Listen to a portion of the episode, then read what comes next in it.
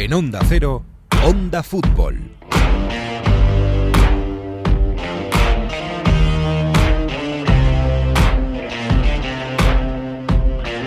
Bueno, pues ya está aquí este mes de abril tan futbolero, porque sí, en mayo es cuando se ganan los títulos, pero es en abril cuando se hacen esos equipos campeones.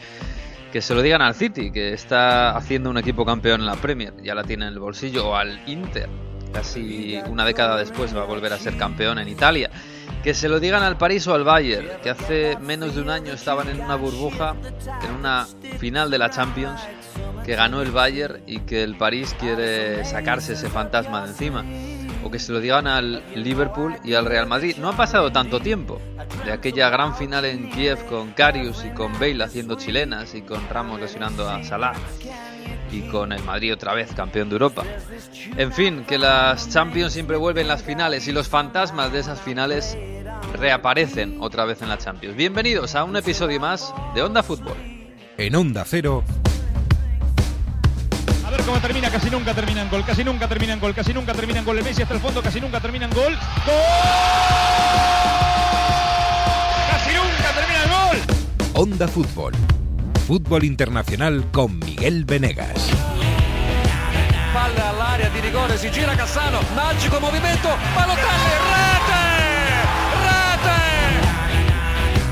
David Villa darting through the middle. He's got it between the two, and he's won the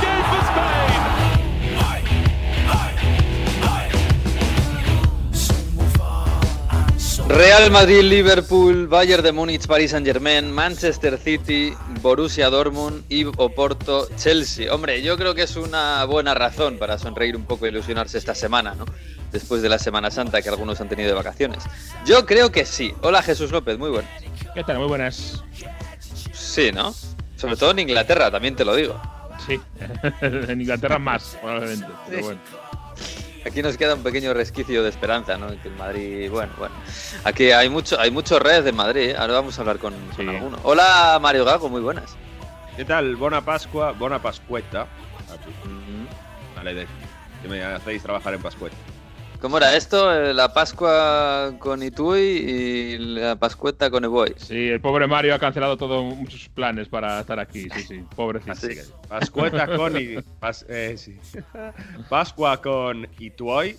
Ituoy, los tuyos. Ituoy. Pascueta, Pascueta con Kiboy. Con Ah, quien quieras. Muy bien. Es con ¿Y vosotros, ¿Con, Onda Fútbol. con Claro. quién quieres mejor que con nosotros? Eh, Claro. por si además en Italia estáis ya en zona roja todos. O sea que, total. No, no sale nadie de encerrados, casa. Encerrados en casa. es una cosa extraordinaria. No sale nadie de casa, nada, no, no. No, no, No. deis una vuelta por los parques de aquí que no hay absolutamente nadie haciendo botellón. No, no, ya os lo digo. No. Bueno, ¿qué te, qué te vamos a contar desde aquí, de Madrid? Sí, en fin. Ay, eso es otra historia. Hola, Fernán, ¿qué tal? Muy buenas. Hablando de botellones. Alberto feliz lunes, Fernández. simplemente. al final, feliz lunes. claro.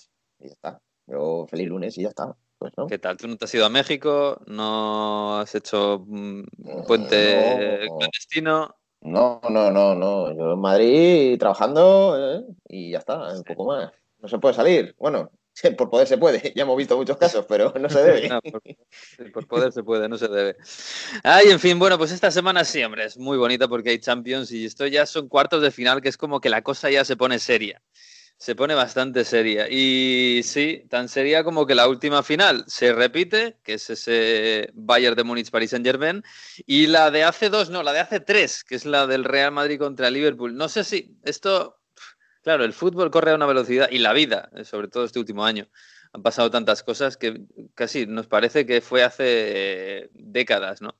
Pero Jesús en Inglaterra se están recordando la, la final, se está recordando aquello de Ramos con Salah o ya tenemos suficientes problemas. Eh, lo de Ramos con Salah sí se recordó en su momento cuando fue el, el, eh, sorteo. Ahora todavía no se ha calentado mucho el ambiente, yo creo, para el partido. Ya lo de Ramos con Salah eh, se va a olvidar un poco porque no va a estar Sergio Ramos. Eh, pero no se ha recordado mucho a Carius, por ejemplo. Yo creo que es un pequeño trauma y se quiere olvidar. Vamos a ver qué pasa esta semana, donde ya se empieza un poco a, ver, a palpar esa previa, ¿no? Pero no mucho, ¿eh? La verdad. Mm, Del, Liverpool, eh, claro, eh, había estado prácticamente dos semanas o incluso más sin competir porque descansó la última jornada de Premier y después ha tenido el parón. Y ha vuelto este fin de semana contra el Arsenal, eh, ganando y goleando, yo creo que sorprendentemente bien o sorprendentemente tranquilo. Sí. Eh, da la impresión de que para el Liverpool son todo buenas noticias y para el Madrid todo malas. Quiero decir, eh, bueno, sin, sin exagerar, ¿eh? pero bueno, Salah vuelve y marca un gol. eh, parece que Fabiño está fantásticamente bien en el centro del campo y eso mejora mucho al equipo. E incluso los dos centrales, bueno, parece que van haciendo pareja, ¿no? O sea, quiero decir que el Liverpool de- del- del fondo del hoyo ya ha salido. Sí, de hecho, fíjate que, si no me equivoco, no encadenaba al menos tres victorias consecutivas el Liverpool en todas las competiciones desde finales de octubre, primeros de noviembre. 3 de noviembre, eh, con aquel Atalanta 0 Liverpool 5. A partir de ahí, nunca más volvió a encadenar, como digo, al menos tres victorias consecutivas. Así que sí parece que el Liverpool va un poco hacia arriba, va saliendo del hoyo un poco. Como dices, yo creo que no se va a mover ya de esa historia eh, Klopp de poner a los dos chavales en el centro de la defensa para liberar a Fabinho. Henderson no va a estar por lo menos en la ida, con lo cual no va a haber ningún tipo de dilema donde, sobre dónde ponerlo. Así que Phillips y Kabak van a ser en, los centrales y Fabinho va a estar en el centro del campo. Fíjate, eh, y se demuestra, yo creo, que además de perder centrales el Liverpool, perdió a Fabinho en el centro del campo, que es una cosa muy importante para este equipo. ¿no? Sí, sí, casi que, va a decir casi peor, no, hombre, perder a Van Dijk ha sido seguramente Sí. lo peor. Pero para perder a Fabiño eh, se está demostrando que es un jugador fundamental, más allá de los de arriba, que son, bueno, que casi comen aparte, ¿no? Eh, Fabiño y Van Dijk se están convirtiendo en la, en la columna vertebral fundamental de este equipo. Por cierto, arriba, que volvió Firmino, eh, no sé si hay run run, claro, vuelve Firmino, vuelve la, la tripleta Firmino Salamané y llega Diego Llota y hace un doblete desde Otra el vez, sí. Está Claro, siendo es verdad, claramente son- son- el- Sí, el sí. delantero de moda. Son tan diferentes que, eh, claro, Klopp ahí elige casi un estilo de juego, pero ¿hay dudas de quién va a ser el delantero?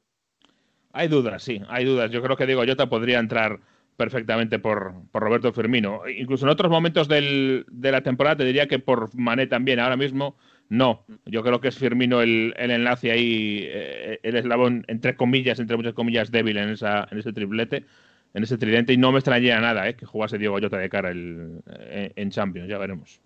Bueno, pues, eh, pues a ver, es muy bonito. Y además el Madrid, eh, decimos que el, el Liverpool encadena tres victorias consecutivas, el Madrid encadena cuatro, incluida la del Atalanta, ¿no? Que, que, bueno, con mayor o menor brillantez, pero, pero supongo que es un que se han, se han preparado para llegar a este duelo pues en la mejor manera posible dadas las circunstancias. Así que, oye, queremos eh, saber cómo están los Reds, ¿no? Porque en Madrid hay muchos Reds y además algunos de ellos son amigos nuestros, ¿no? De la Peña Madrid Reds y uno de los ilustres de la Peña Madrid Reds, y además fundador y no sé si socio de honor o presidente de, yo qué sé, el Di Stéfano de la Peña Madrid Reds en Madrid, es Amador Moreno. Hola, Lover, ¿qué tal? ¿Cómo estás? ¿Qué tal? Me gusta lo del Di Stéfano. El Di Stéfano de Madrid Reds. Fundadores y estoy en la directiva, pero bueno, tenemos nuestra presidenta y tenemos nuestro secretario y luego, pues yo soy vocal ahora, que se dice, ¿no?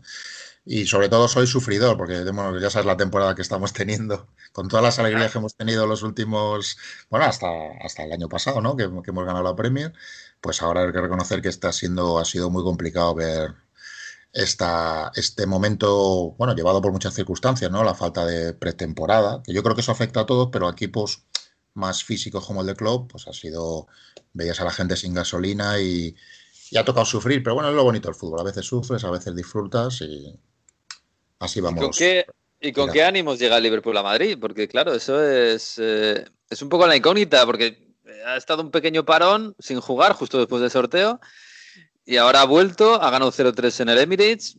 Ojo, o sea, yo creo que las sensaciones de este fin de semana os dan para tener un poquito más de moral, más, más de la que había en el sorteo. Yo creo que sí, o sea, hay dos, dos niveles, el de los aficionados y el del equipo. Yo creo que el equipo eh, ha tenido una cosa muy buena, que es que con el fichaje de, del central turco de... Claro. bueno, a ver si se decía bien el nombre, que no me lo he aprendido todavía, ¿no? Y, y el chico este de la cantera, el, el que es de Bolton, pero bueno, es de la cantera nuestra, eh, Nat, Phillips. Nat- Nat Phillips, pues están dando una solidez bastante buena. A Nat Phillips se le, se le, se le ha criticado, o sea, al principio como que la gente no confiaba en él, pero luego viéndole partido a partido, yo que yo le recuerdo ahora mismo, le recuerdo un fallo. Un fallo que nos ha costado un gol, me refiero. Y está muy sólido y por la cabeza va muy bien. Y el, el, el turco es una maravilla. Entonces, como Trent, parece que hemos recuperado Trent, que, que, es clave, ¿no? Porque es el que al final se va a poner a surtir balones por la banda.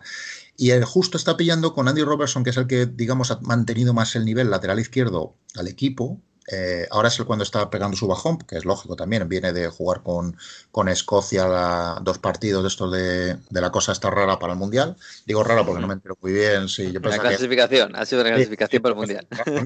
me subo, ahora de repente es como otra y tal, digo, ah, pues ya, yo pensaba que ya había acabado esto. Eh... Bueno, pues eh, entonces, defensivamente, que es el, el, punto más bajo que teníamos después de la lesión de Van Dijk y de Gómez, y, y, de Matip, pues mmm, ahí yo creo que el equipo ahora empieza a tener esa seguridad que necesitas para irte como un loco a atacar adelante, ¿no? Necesita. Hemos recuperado a Fabiño por delante, que, que, es una maravilla.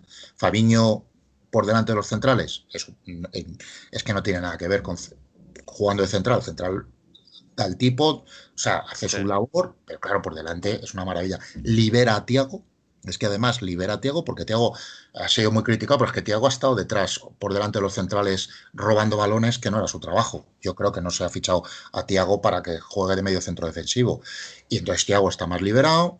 Y, y para mí, súper importante, Miguel, hemos recuperado a J. Diogo. Y eso es que realmente los de arriba están muy fundidos, muy fundidos.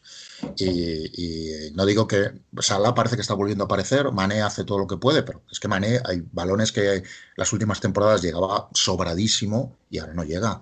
Y entonces yo tengo esperanzas. Ahora bien, es el Real Madrid y como digo yo, si Cross y Benzema se hacen amigos y ese día, ese día les sale, pues va o a ser Modric y Benzema.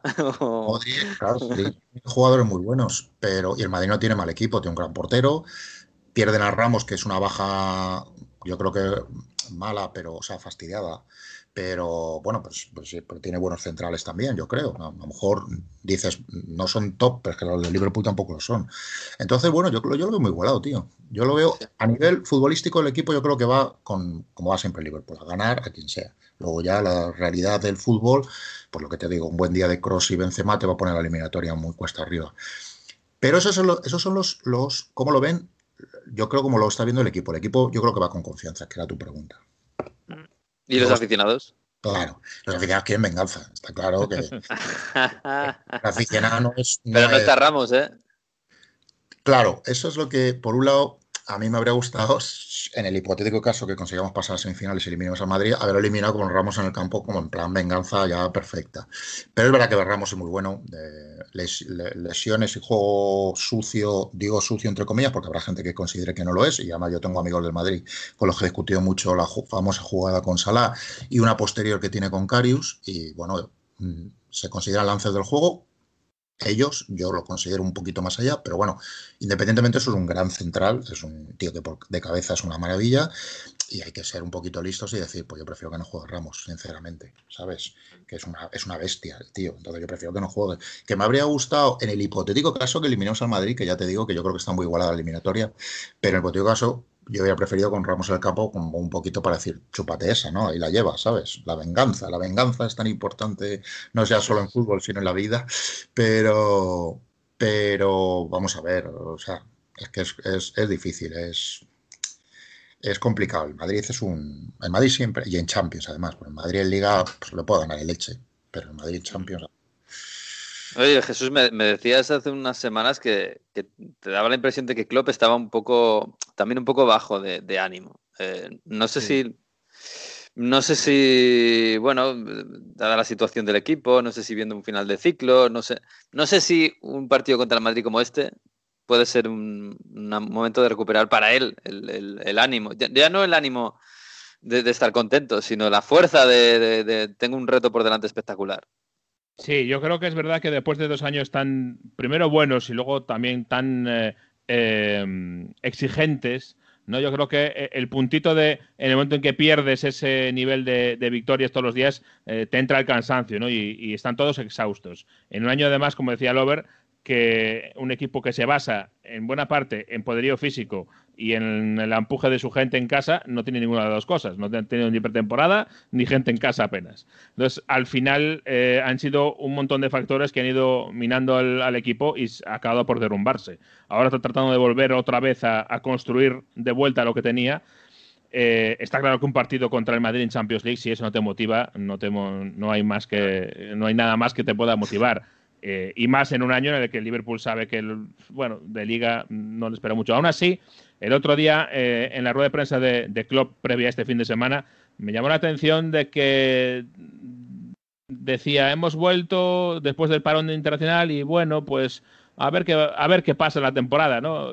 No lo decía muy convencido de nada, como confiando en, que fuera un final de temporada maravilloso, la verdad. No, no transmitía eso, desde luego, eh, Jurgen Klopp. Y eso me llamó la atención, ¿eh? porque yo pensaba que podía, con el tema de Madrid, vender un poquito más la moto y tal, y, y no estaba... De hecho, dijo dijo la, la, expresión de aquí no vamos a engañar a nadie, ¿no? Como diciendo vamos a vender un, un humo, una moto.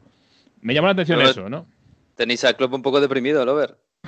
Yo creo que no, lo que, lo que, lo que dice Jesús, que es verdad que, que, es así, es que él no quiere decir a la gente de, que esto es fácil, porque ahora mismo el equipo está luchando por la cuarta plaza, entrar en Champions.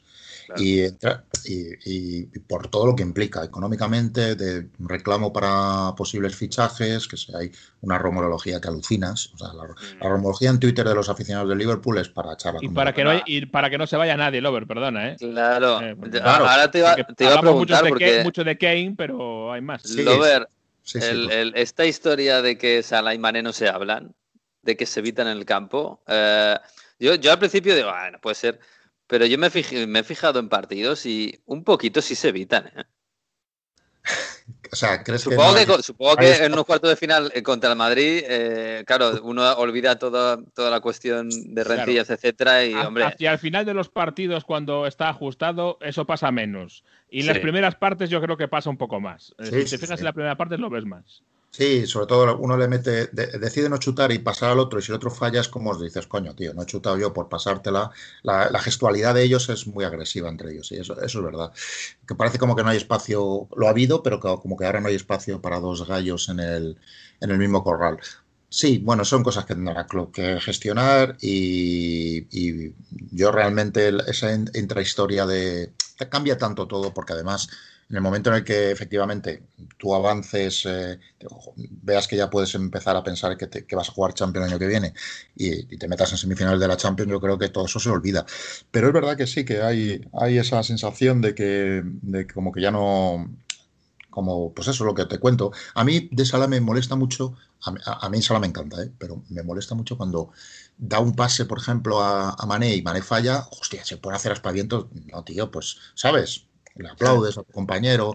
Yo creo que eso además es muy de, por lo menos lo que yo amo del Liverpool, de, agradecer un pase de mierda, esos, que nosotros eh, que te lanzan un, melón, ¿no? Y aún así haces así como diciendo, bueno, tío, pues me lo has pasado, hace una mierda de pase, pero tío, gracias porque a lo mejor la siguiente estás inspirado y me llega al pie. pero bueno, sí, pero, volviendo a lo de Klopp, que es lo que me parece muy interesante, yo no creo que, haya ni fin de ciclo ni nada de eso, ni, y Klopp yo creo que está pensando en la temporada que viene, y yo creo que tenemos Klopp en Liverpool, me puedo equivocar obviamente, pero yo creo que tenemos para rato, yo creo que él está muy a gusto con todo el cariño que recibe en la ciudad, eh, yo creo que ha encontrado un sitio fuera de su país donde, donde se le trata como un dios, y yo sinceramente a corto plazo, hablando de dos o tres años, yo creo que Klopp está ahí a gustísimo. Y luego lo que pasa es que efectivamente es que, es, que ha sido, hemos tenido partidos muy deprimentes y, lo único que hay que acordarse de dónde venimos. Y, en cuanto alguien en Twitter recuerda dónde venimos, ya todo el mundo se cae. En cuanto alguien recuerda cómo estábamos con Roy Hodgson, eh, los jugadores que hemos tenido, lo mal que jugábamos al fútbol, que dependíamos todo un equipo entero de un tío que se llamaba eh, Steven Gerrard. Pues ahora no, tío, ahora tienes muchas alternativas, tienes buenos futbolistas. Y yo realmente, pues, eh, yo creo que no, que, que, que Klopp va, a seguir y que el proyecto va a seguir renovándose. Que lo único es que necesitamos hacer una pretemporada en condiciones y luego la suerte del balón. De, y yo personalmente no veo más, fíjate, ¿eh? veo más un drama que se vaya Winaldum, que parece que se va, mm. que, que, ha hecho una temporada espectacular. O sea, es el que ha sujetado al equipo. Sí. Digo, al equipo. En muchos momentos, sí Sí, sí, sí. O sea, es un tío que se ha matado por los balones, sabiendo que luego, una vez que había robado el balón, se lo iba a dar a Mané y Mané no llegaba, o Salah lo iba a perder porque no han estado finos. Pero lo ha hecho, lo ha hecho, y desde luego a, mí me da mucha rabia que, se vaya al Barça, que se va a ir. Pero, pero me da rabia. Pero porque luego hay que sustituir a un tío así, un tío que tiene clase, pues ese chaval tiene clase, sabe jugar el balón, y es que se. Se vale para todo, sí. Claro, y a mí ese compromiso, exacto, me, encanta. Y luego, pues eh, yo, entiendo que en el mercado, pues eh, al final, también yo creo que, es, mira, yo te voy a poner un ejemplo con J, para que veas cómo el, jugador en el sistema, eh, quiere decir, no va a haber otro como Maneo, como Salah, bueno, es que el sistema hace también que haya tíos que en otro equipo no serían nada y que en este brillen. Te pongo el ejemplo de J. Se ficha J y se ficha J y la gente, yo me entro a Twitter y un montón de gente que como yo ve los partidos y tal y cual, el bueno el Jiménez, el de, de... Y digo, bueno, pero si Klopp ha decidido J, sus motivos tendrá. Y efectivamente es un tío que encaja perfectamente en el sistema y, está, y hasta que se lesionó, bueno, perdón, hasta que Richarlison le lesionó, porque no olvidemos ese puto partido, perdón, ese partido con el Everton, donde nos, nos destrozan, que eso de jugado de guardia a, a Van Dyke y, lo, igualmente a J. J estaba, era como que toda la vida llevaba jugando el libro, por eso es muy complicado. Entonces, yo no veo tanto drama eso como tíos, para mí un equipo, lo que decía antes Jesús, un equipo tan físicamente necesita gente como Fadiño, necesita gente como Milner, necesita, aunque Milner juegue muy poquito, pues que el Milner sale y se, mata, se mata. y entonces Robertson se matan. Entonces necesitamos eso para que los de arriba brillen, para que los de arriba estén. Luego los de arriba presionan, ¿eh? Pero yo no lo veo tan dramático. Yo, sinceramente, si se va a Salah y se queda uno de los dos, sé que lo vamos a reemplazar con alguien que Klopp cree que entra en el sistema. Eso es lo que yo no sé. Yo eso sí que, futbolísticamente, tantos años viendo fútbol, yo no te sé decir quién es ese tío. Para eso tendrán gente, tendrá su equipo técnico. Yo eso no lo sé. Pero. Porque Richarlison no lo ves, ¿no?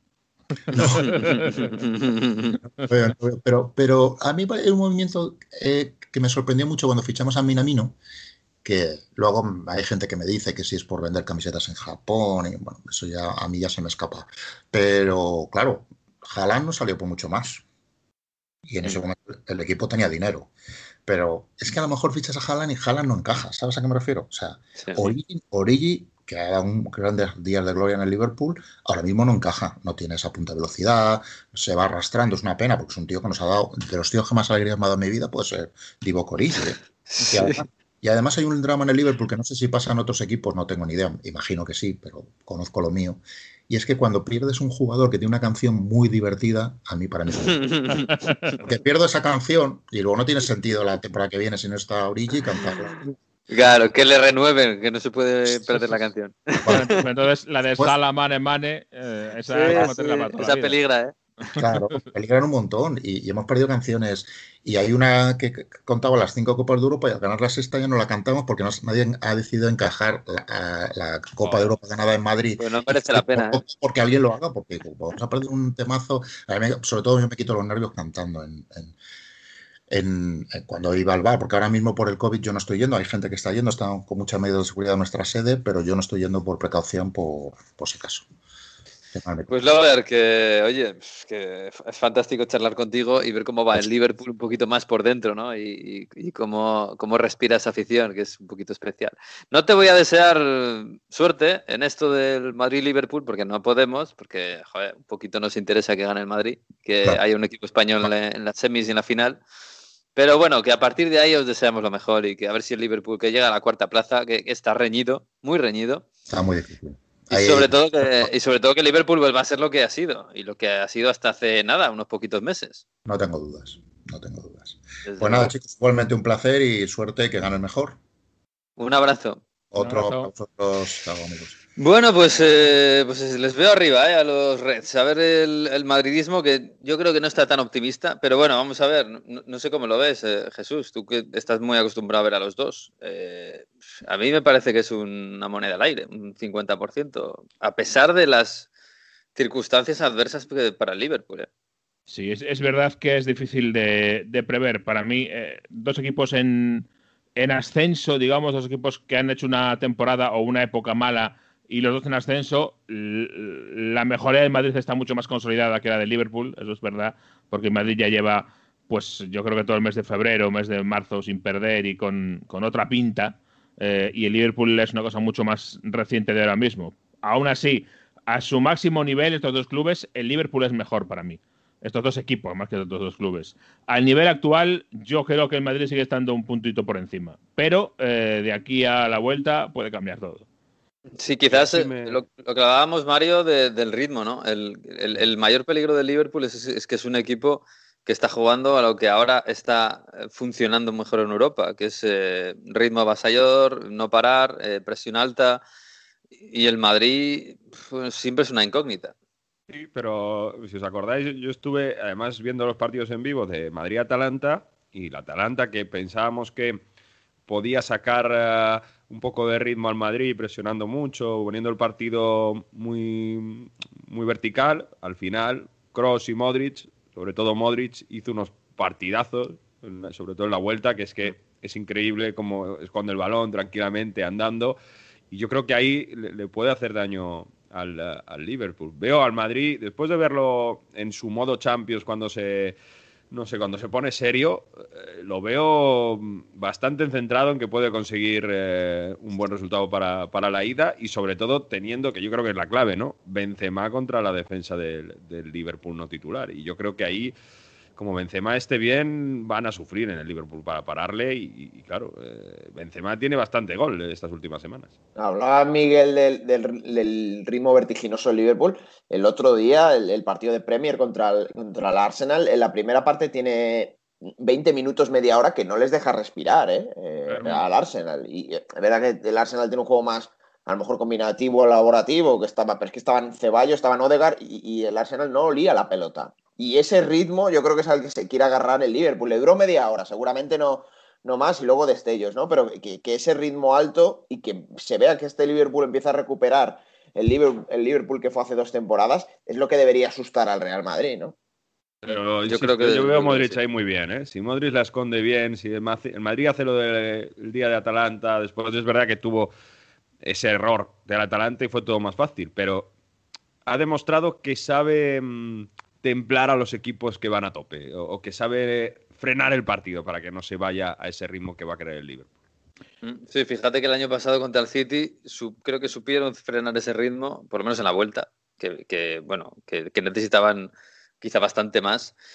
Y por ahí acabaron muriendo también, porque el City se adapta muy bien también a ese ritmo. Pero el Liverpool no, el Liverpool es, heavy metal. O sea, si hay ritmo, le va a beneficiar al Liverpool. Si el balón está en el centro del campo, eh, Modric, Cross y, y Casemiro, pues tienen todas las de ganar. Y, y parte del problema del Liverpool este año estoy convencido que es eh, eh, el jugar sin público. Para ese Mm. heavy metal, para ese eh, ritmo endiablado, eh, el público, en Anfield sobre todo, pero fuera de casa al final también, ¿eh? Y el Mm. ambiente es radicalmente distinto y le está siendo mucho más complicado en muchos momentos a Liverpool imponer ese, ese ritmo, ese, eh, eh, ese eh, no dejar respirar al rival. Le es muy difícil. Y era un- una te- característica muy distintiva de- del equipo de Klopp. Y al final yo creo que por ahí, eh, en eh, la idea de tratar de, de adaptarse a eso, a la vez que te adaptas a que no está Van Dijk ahí atrás, a la vez que te tienes que adaptar al final a no tener a Fabinho en el centro del campo porque estaba cubriendo la baja de Van Dijk, yo creo que en todo eso, en ese camino es donde se ha perdido el Liverpool. Y la salida parece que la empieza a encontrar Klopp eh, con eh, Fabinho, con Kabak, con esa llegada al que al principio le costó un poco adaptarse. Además es que llega Osan Kabak en el último día de mercado de enero, con lo cual eh, no ha tenido nada de margen. Con lo Sí, cual sí. en todo eso está eh, reconstruyendo Liverpool. Eh, la duda es si va a llegar a tiempo o no de hacer un partido ante el Real Madrid como lo hacía antes. Eh, es verdad que el ritmo va a ser complicado que lo, que lo imponga por, porque viene de una mala racha y por el tema del público, pero yo creo que evitar, digamos, a Modric es una de las cosas que podría hacer bien el Liverpool de hace un año, que Mm. tenía otros argumentos para saltarse, digamos, esa zona, ¿no? Y, y Mm. buscar más a Mané, a Salah, es algo que hacía muy bien y sa- sabía hacer muy bien el Liverpool. Y encerrarte en tu área para que mm, no brillen tus jugadores creativos del centro del campo. Eso es lo que mejor hacía Liverpool. Lo que hacía mal era eh, atacar a un equipo que se encerraba como hizo el Atlético de Madrid, por ejemplo. Eso es Mm. lo que peor se le daba a Liverpool y lo que se suponía que Diego Jota iba a mejorar. Sí, es verdad. Fíjate que pienso casi lo mismo que, con el Bayern Paris Saint-Germain. Esto depende de qué Real Madrid vamos a ver, porque el Madrid es un diente de sierra habitualmente. Y aunque el Liverpool este año también, eh, creo que depende más del Madrid. Si el Madrid está bien, si el centro del campo funciona y la toca y esconde la pelota y Benzema pues está enchufado. Ya no digo si, si, eh, si Asensio está como el otro día o si, o si Vinicius eh, está bien, pues el Madrid gana. Pero el Madrid es, es- es un poco, no, no sé si un tiro al aire, pero a veces depende demasiado de, de la inspiración. Y lo mismo Pero que el en Paris Champions Saint-Germain. no, ¿eh? Yo creo que el En Madrid Champions. en Champions, insisto que, que no, y lo hemos visto que cuando. Es verdad que en fase de grupo lo tiene muy mal, pero cuando tiene que sacar las castañas del fuego contra Inter, Mönchengladbach contra- o contra Atalanta, de verdad que han sacado otro ritmo, otra cara. Bueno, lo veremos, lo veremos. A ver qué, qué ritmo vemos en el París eh, Bayern, porque claro, todos tenemos claro que el Bayern era favorito hasta que se lesionó Lewandowski, ¿no? Bueno, quizás yo creo que ahora sigue siendo favorito. Es verdad que se matiza mucho la cosa, pero eh, el momento de forma del París tampoco eh, llama a grandes optimismos por esa parte. ¿no? Yo creo que yo sigo viendo al, al Bayern menos favorito que antes, pero, pero favorito también. Es que además el Bayern va a sacar en teoría a Chupomotín. Eh, parece que lo tiene.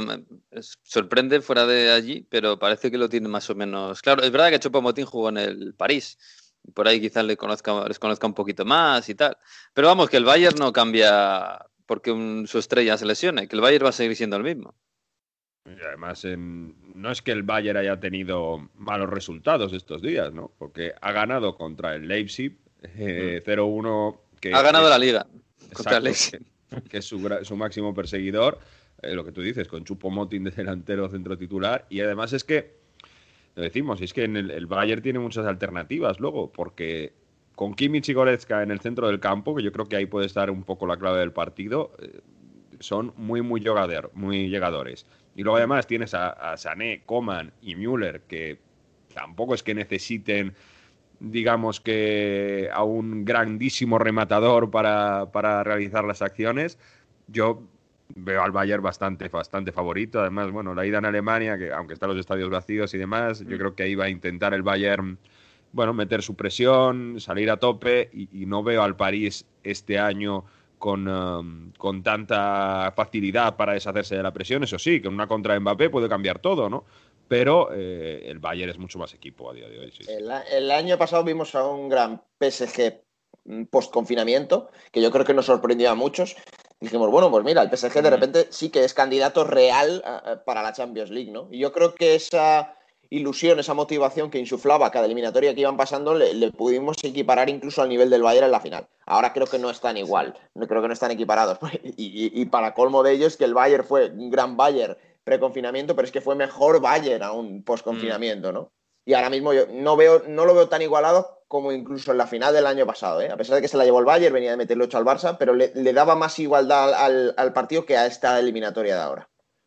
Bueno, pues vamos a preguntar a alguien que sabe de verdad cómo está el Paris Saint Germain y cómo está el fútbol francés. Jaime Bonail, ¿qué tal? Muy buenas. ¿Qué tal, compañeros? ¿Cómo estáis? Pues eh, bien, muy expectantes, la verdad. por- Porque si te digo la verdad, hombre, sí, el Liverpool-Real Madrid aquí es muy importante y suena muy fuerte y hay muchas Champions. Pero todo el mundo tiene la impresión de que ese París-Bayern, Bayern-París, eh, puede marcar mucho lo que pasa en la Champions, ¿no? Esta temporada. Bueno, es curioso, ¿no? Que, en cuartos de final se enfrenten eh, subcampeón y campeón de la, de la Liga de Campeones. Es una revancha que yo creo que al PSG le puede sentenciar esta temporada eh, y sobre todo a Pochettino, ¿no? Eh, o sea, eh, se, se fue, se fue Tuchel, llegó Pochettino con ganas de, ¿no? de, de comerse el mundo, por así decirlo. Más que por él, sí, más bien mm, por el por Leonardo y compañía, ¿no? Que se quitaron de encima al pobre alemán y trajeron a, a un contrastado entrenador como es Pochettino. Pero este partido yo creo que va a servir de punto de inflexión del, del devenir de- del PSG, ¿no? Porque claro, te eliminan en Liga de Campeones te queda la liga que estás sufriendo por conseguir el primer puesto, ojo lo que pueda pasar, ¿eh? Claro, este fin de semana eh, lo vimos contra el Lille.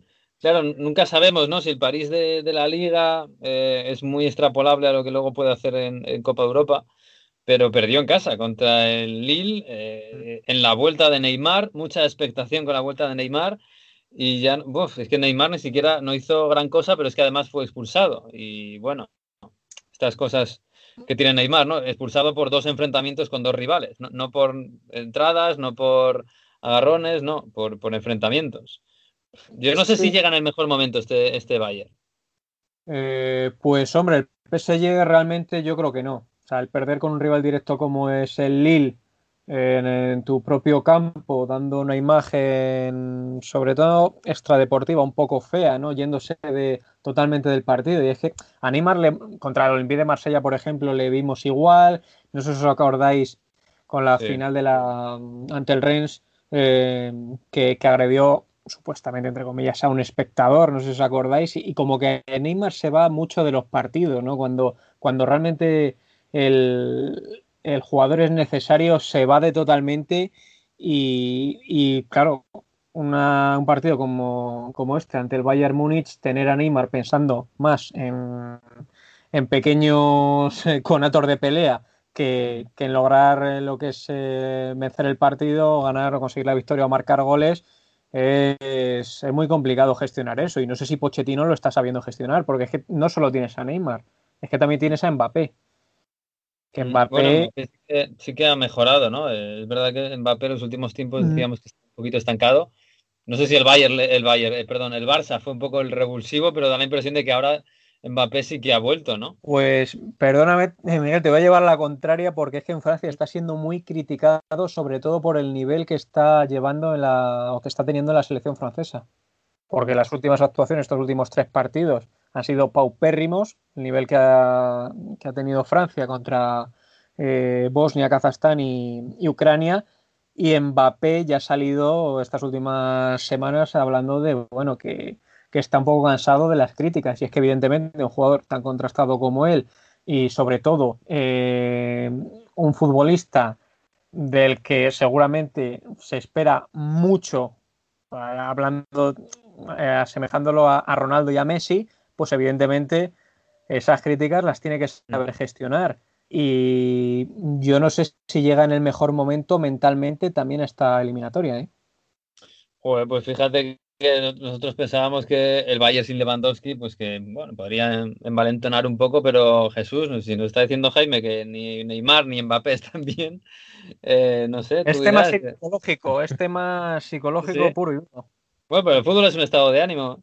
Sí, está claro que al final eso es casi más importante que todo lo demás. Y es verdad que en el París eh, eh, hay algo que está funcionando muy mal, ¿no? Porque para estar en este tipo de eh, situación ahora mismo, que con la liga aún cambiando de entrenador la cosa no va bien, que se fue Thomas Tuchel, yo sigo pensando que, que se fue porque el PSG se quería adelantar a otros, tipo Manchester United, para hacerse con Pochettino, pero no está funcionando. A mí me llama la atención, eh, además, que yo no sé si el, el asunto de, los posibles eh, rumores de fichaje después de, de, un año más tranquilo con eso, Jaime, también puede haber por ahí algún problema, sobre todo en el caso de Mbappé, ¿no? Porque ha aparecido también Haaland, ya no es Mbappé eh, la pieza más codiciada. Mm, el tema de, de, Mbappé es complicado porque están saliendo informaciones constantemente y es difícil de, de, manejar. Y claro, parece ser que cuando vamos a llegar a un. Esto suele pasar yo creo todas las temporadas, ¿no? Cuando vamos a enfrentarnos o un rival complicado o, un, una eliminatoria complicada, siempre salen más rumores, ¿no? Como para intentar desestabilizar ¿no? al, al PSG. Y esto lo criticaba ya eh, el año pasado Leonardo, ¿no? Que, joder, que es que no nos podía dejar tranquilos, sobre todo contra, también contra el Barcelona, ¿no? que siempre han salido rumores para sobre todo desestabilizar la, a la plantilla y que el PSG no, no avance. Lo ha, pasado con Mbappé, ha pasado con Neymar y, realmente yo creo que el PSG más que un equipo ahora mismo es un barco que creo que no tiene capitán, sinceramente. Por lo que he visto este, esto, este tiempo de Poquetino, no, no le veo tomar la rienda de este equipo. Quizás tenga mucho, muchas otras cosas que lidiar, pero al PSG no le veo un equipo sólido para, para ganar al Bayern, aunque no tenga Lewandowski. Eh, te veo muy negativo, Jaime. ¿eh? No sé si por el resultado de este fin de semana. De todos modos, yo, te quería preguntar por el papel que puede tener Ken en, en Ken en, esta eliminatoria. Que, bueno, contra el Barça en la ida fue muy importante y de hecho eso le ha servido para que la Juventus, aquí en Italia, empiecen a pensar en una posible vuelta, porque a falta de un 9 puede ser un jugador muy importante. No sé si puede ser titular, si puede ser importante y, bueno, ¿cómo lo ves y cómo ves su continuidad? Pues eh, mira, Mario, Icardi el problema que tiene es que está, está lesionado. Bueno, al menos ha estado no se ha entrenado hoy. Entonces, de cara al partido ante el Bayern, yo creo que va a jugar Moiseken. Y el problema, el problema de Icardi es que también se está hablando de que tampoco está a gusto. Que lo mismo puede salir a final de año, eso sí que sería grave porque se ha dejado una pasta al PSG, se ha dejado creo que eran 50 millones. Al Inter no va a volver, ¿eh? En su fichaje.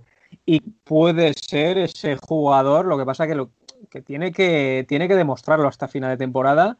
Y no sé yo, Mario, si, si actualmente este jugador tiene capacidad para ello. Entonces yo mm. apostaría por un 4-2-3-1 con, con Gueye y Paredes, que realmente está, está en un nivel para mí bastante, bastante sobresaliente, bastante notable. Y al lado de Gueye puede ser el, digamos, ese, ese centro del campo. Luego Di María, Mbappé y Neymar. Y arriba yo creo que apostaría también por, por bueno, pues nada, veremos qué, partido vemos entre el París y el Bayern. Ya te digo, yo creía que con Lewandowski fuera ibais a estar un poco más optimistas, pero viendo a Neymar, viendo el ambiente con Mbappé, con Pochettino, os veo un poco derrotistas ¿eh? y estamos en cuartos de final. No sé. Pues sí, y espero, espero equivocarme, pero es la sensación que, que ha dado esta, esta semana. Bien es cierto que venimos de un parón de selecciones y esto también puede influir, ¿no? Que los jugadores también vengan a lo mejor demasiado cansancio o, demasiado tocado, ¿no? Porque es que, joder, Francia ha jugado tres, partidos, se dice bien. Y Mbappé, a ver, le tienes que tener fresco y, es un jugador que o está bien a final de temporada o el PSG se va a la, a la deriva. Y es lo que siempre ha dicho el, el PSG. Eh, hay que cuidar a Mbappé. A principio de mm. temporada daba igual, pero hay que preservarle, hay que, hay que mimarle, porque si no, no, mm. tiene, no tiene sentido que, no esté para estos partidos tan importantes. Pues lo veremos, lo veremos. ¿eh? Yo creo que puede estar bastante igualado en función de qué París veamos. Eh, si vemos el del Camp Nou, seguramente estará bastante más igualado. Si vemos el de, la vuelta contra el Barça, pues igual el Bayern está en semifinales. Es una incógnita el PSG para en todas las temporadas el PSG es una incógnita, totalmente. O sea, nadie nadie puede apostar ni un solo duro por él porque es que es muy complicado. Es un tiro al aire, totalmente. bueno, Jaime, que, nada, tomamos nota y ya te pondremos nota cuando pase el partido. ¿eh? un abrazo. venga, un abrazo para vosotros. Bueno, pues sí, sí, la verdad es que el Bayern y el París llegan en momentos anímicos completamente diferentes, a pesar de la lesión de Lewandowski, ¿eh? que, es que, siempre hay que tenerla presente, que es la gran estrella que se ha lesionado y no va a estar durante toda la eliminatoria. Bueno, em, de las otras dos, hombre, eh, sobre todo Jesús, que, que, son dos equipos ingleses, en teoría, sobre todo el Chelsea debería pasar contra el Oporto. Todo lo que no sea ganarle y bien al Oporto sería una sorpresa. Aunque el Chelsea este fin de semana, fíjate el, tiro en el pie que se ha pegado. Sí, ha tenido un, día malísimo el Chelsea. La primera derrota de Tuchel desde que llega a Inglaterra. Pero sí, hombre, contra el Porto eh, es gran favorito. También lo era contra la Juve, ¿no? Eh, la Juve contra el Porto. Pero debería pasar claramente el, el Chelsea. Es un equipo que hasta el fin de semana pasado se había mostrado muy sólido, ya no pero habrá que confiar en que ha sido más un, problema de un día que no algo sistémico. Me ha hecho gracia, por cierto, este fin de semana que ha habido alguno por ahí que ya, por supuesto, ha aprovechado esto para sacar a pasear el, chauvinismo inglés, ¿no? y decían, eh, ahora Tuchel va, va, a aprender que la Premier no es la Liga ni la, ni la Bundesliga, que esto es otra cosa. Ya claro, tres, eh, tres meses después ha perdido un partido y es porque no sabía lo que era la Premier League. Claro, claro. Sí, sí. Perdonan una. ¿eh? Perdonan una. No, yo, yo del Porto tengo que decir que yo creo que va a cerrar muy- con esas dos líneas de cuatro muchísimo y demás. Y yo no sé si tener solo un extremo, como está haciendo Tuchel con el Chelsea, le va a dar para abrir tanto el campo. Es decir, que mm, eh, junta demasiada gente por el centro el Chelsea, me da esa impresión, y eso contra el Porto no es muy buena idea. Y, y además con los centrales que, que- que contra la Juve, vamos, que Pepe estaba en su tercera juventud. Entonces, bueno, eh, yo creo que no, no lo sé, ¿eh? luego lo mismo acaba 0-5 y, y se abre el partido por, por donde sea, que se juega en Sevilla, por cierto. Eh, pero creo que el Porto puede aguantar moderadamente bien las primeras embestidas del Chelsea. Luego a ver cómo se rompe el partido. Hombre, el Porto es mejor equipo que West Bromwich Albion. Ahí podemos aceptarlo, ¿no? Y el West Bromwich Albion le ha metido 5 al Chelsea este fin de semana. Así que, bueno, esto es fútbol. Si es que Por esto cierto, Ha sido Joe Cole, ¿eh? el, el artista de, de la ha frase. sido Joe Cole. Joe Cole. Hombre, pues, pues nada, que le pongan a Joe Cole los partidos de Klopp en el Liverpool y de Tuchel en el Chelsea. A ver qué dice. En fin.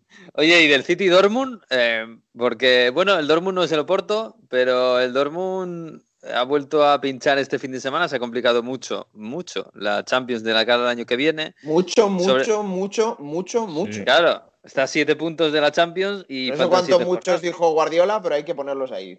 Alot, alot, alot, alot, alot. Alot, alot, alot. Y bueno, y tenemos Morbo asegurado porque está Haaland. Y quizás Guardiola cuando dijo eso de, de no, van a- no vamos a fichar a un 9 gran- importante este verano, seguro, seguro, seguro, seguro. eh, igual estaba pensando en este partido y yo no me di cuenta.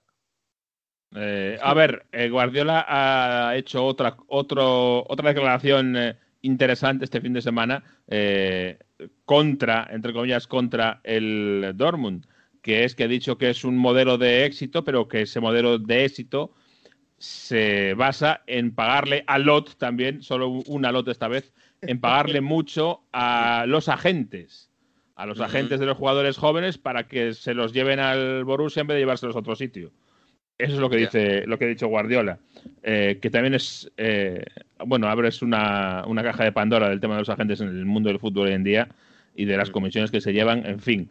Ahí daría para hacer cuatro libros, pero mm, eh, Pero hay que recordar que el hermano de Pep Exacto. Guardiola es agente. Es agente, de Es de lo estaba pensando yo también. Precisamente porque Vale. sabe lo que se mueve, le he dicho, oye, hazte agente.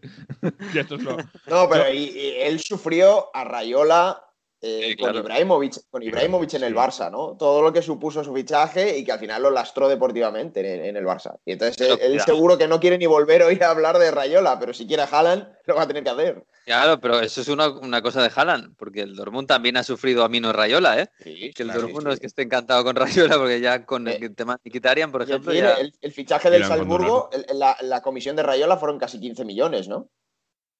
Del Sí. fichaje de, de, de Haaland por el Dortmund. O sea que tenemos un referente, un precedente ahí con, con ello. Y, Pero bueno. y al final Haaland, eh, que iba para iba para, para United, acabó en el Dortmund. eh, y, y podemos también juntar los puntos. El otro día decía Rayola, no, decidí en su momento que era mejor que, que Haaland se fuera al Dortmund. Claro, y te pagaron 15 millones de comisión. Eh, Claro. si, si vamos de A a B, a lo mejor hacemos alguna conclusión curiosa, sí. No, y te aseguras que, el, que no se va a quedar ahí 10 años en el Dortmund. Exacto, además, que es otra, otra ventaja. para Que a lo mejor se va antes de lo que esperaban, ¿no? Pero ya esperaban que, bueno, pues vamos a estar aquí dos, tres años y luego, pues un gran fichaje. Pero fíjate, para- yo creo que eso es un error grave de los futbolistas que no entiendo cómo ninguno se da cuenta de esto. Es verdad que es gente, sobre todo, esta, estas personas jóvenes, etcétera, y que no tienen experiencia en este mundo, pero ¿cómo puede ser que eh, los intereses de un futbolista no estén perfectamente alineados con el de la gente? Es decir, que no sea si yo cobro mucho, tú cobras mucho. No, no. La gente cobra mucho si yo me muevo. Aunque yo no quiera moverme o no me venga bien para mi carrera, lo que le conviene a la gente es distinto a lo que me conviene a mí. Eso es Ya un error de concepto de base gravísimo de un futbolista a la hora de confiar en un agente y todo el mundo lo, lo hace. Pues porque es el modelo que se ha impuesto, por lo que sea. Pero yo no entiendo cómo no hay nadie que diga, no, no. eh, Hombre, Tú vas a cobrar de lo que cobre yo, no vas a cobrar de ningún tipo de, de traspaso porque eso es distinto, es poner tus intereses en un plano distinto a los míos. Y eso es lo Pero, peor pero que puede hacer. doblan el sueldo, Jesús, cuando cambias de equipo. O muy bien, pues si yo cambio de equipo, doblas, doblas tú lo que cobras, pero no cobras de traspasos. Si yo no Pero cobro de traspaso, tú tampoco. Pero cuando renuevas también te doblan el sueldo muchas veces. Claro, claro. Eh, El ejemplo, el ejemplo, a ver, igual es un poco extremo, pero el ejemplo es. Messi. Messi, si, si Rayola hubiera llevado a Messi, Messi no habría estado toda la vida en el Barça. Y Messi se ha llevado muchísima, bueno, no, no hemos descubierto todos recientemente. Se lleva mucha, mucha, mucha, mucha, mucha pasta por quedarse en el Barça. Un caso. Y eso, eso el, el agente ahí no gana, digamos, o gana, pero no tanto. Y, y en la vida de una persona no todo es ganar un poquito más de dinero cuando ganas muchísimo. A lo mejor Ya. si ganas muchísimo, pues un poquitito más eh, te compensa con otras cosas también. Ya, eso, cada eso- persona eso- es distinta. Eso pensamos muchos, pero no todo el mundo piensa así, también es verdad. No, pero hay algunos que ya- sí y otros que no. Es Sí. perfectamente válido. Pero entonces Sí, sí, Haaland sí. va a marcar al City o no? Porque- Eso te iba a decir. ¿Qué va a pasar? City y Dortmund. Oye, el, Dor- el Dortmund, pues sí, es un desastre, pero es capaz de cualquier cosa, ¿eh? El Dortmund tiene que verse en los vídeos del año pasado eh, de cómo el City tenía problemas tan graves defensivos y echarse primero un poco a llorar porque ya ha cambiado mucho el City lo primero, pero segundo tratar de buscar eh, por ahí alguna dieta que todavía le quede al equipo, ¿no? Y es verdad que ha mejorado eh, de forma muy importante el City en, en guardar las espaldas, en Rubén Díaz y John Stones, desde luego, que han cambiado muchas cosas, pero eh, por ahí yo creo que viene su, su gran esperanza, porque fíjate, el otro día en Liga eh, salía con dos delanteros eh, el City, eh, con Gabriel Jesús y con Agüero. Uno que era el brasileño caído a mano izquierda, pero salía con dos jugadores que son delanteros, con sus dos delanteros. Yo solo leo como que eso significa que está rotando y que contra el Dortmund no va a salir ninguno de los dos Ninguno. como titular, probablemente. ¿Eh? Va a salir Porque, por ejemplo, Sterling de Gundogan falso estaba en el nueve. banquillo, eso te da otra pista, ¿eh? que Bun- Sí. Gundogan estuvo en el banquillo. Para mí significa eso, o sea que ya sabe un poco eh, lo que se va a encontrar. Eh, de momento nadie ha conseguido la forma de parar ese nuevo forma de jugar del City. Vamos a verlo. Sí, sí, desde luego. Vamos a ver, vamos a ver si lo consigue el Dortmund, que es un, bueno, un club dada las mm, cosas raras y a veces incluso las heroicidades. Vamos a verlo. Bueno, eh, hacemos una porra. ¿Cómo lo veis? Eh, Madrid, Liverpool, City. Yo, si queréis, empiezo yo. Yo digo City, Chelsea, que son los fáciles, Bayern y. Me cuesta. y digo Liverpool. ¿Pero eso es eliminatoria o, o partido de ida? Eliminatoria. Eliminatoria, vale. Eh, Chelsea, City. Chelsea, City, Bayern. Y sí, lo difícil es el. es- Los tres vamos es- a decir. claro, Sí, los sí. cuatro vamos a decir esos. ¿Nadie, nadie apuesta por el París? A Fernán, si a Fernán le gusta mucho. Venga, mira, yo.